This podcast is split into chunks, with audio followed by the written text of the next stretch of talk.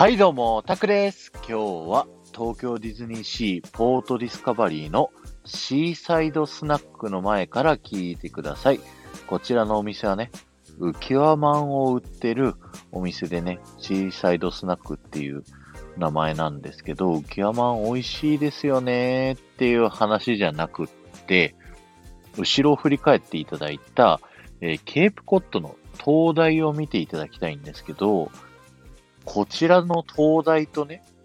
で、また反対振り返ってもらって、ポートディスカバリーの昨日紹介した避難誘導灯ですね。なんとなく位置関係似てるなって思いませんか？今日はそんなね、ケープコットとポートディスカバリーのつながりについてのお話をしたいと思っております。えーケープコットはね、あのー20世紀初頭のアメリカの、えーアメリカンウォーターフロントというエリアに位置するんですけど、またニューヨークエリアとね、ちょっと離れた田舎町ですよね。で、こちらの田舎町はですね、嵐にこうたびたび悩まされていたんですよ。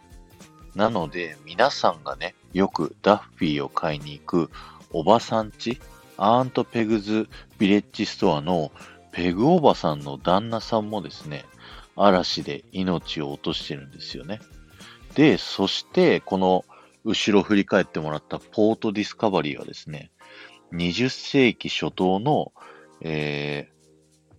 アメリカンウォーターフロントの人たちが考えた未来という設定になっているので、それはね、このケープコットの人たちが嵐に悩まされてた時に、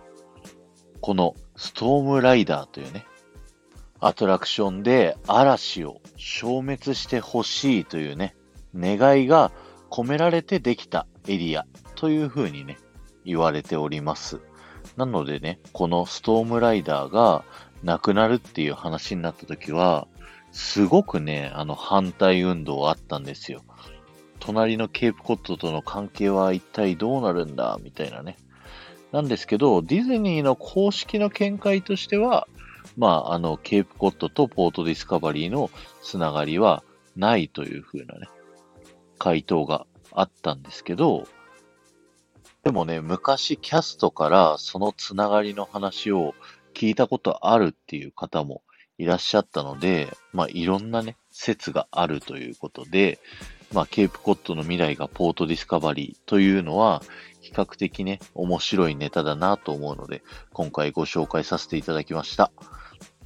安全コメントを目指しています。この放送が面白いと思った方は、ぜひ感想をコメント欄に書いていってください。そして、前回の配信から今回の配信までで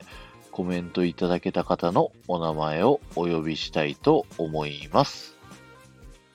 赤と白の水玉リボンさん、リボンちゃんありがとうございました。今日のネタはね、前にご紹介させてもらったことがあって、ケープコットからポートディスカバリーの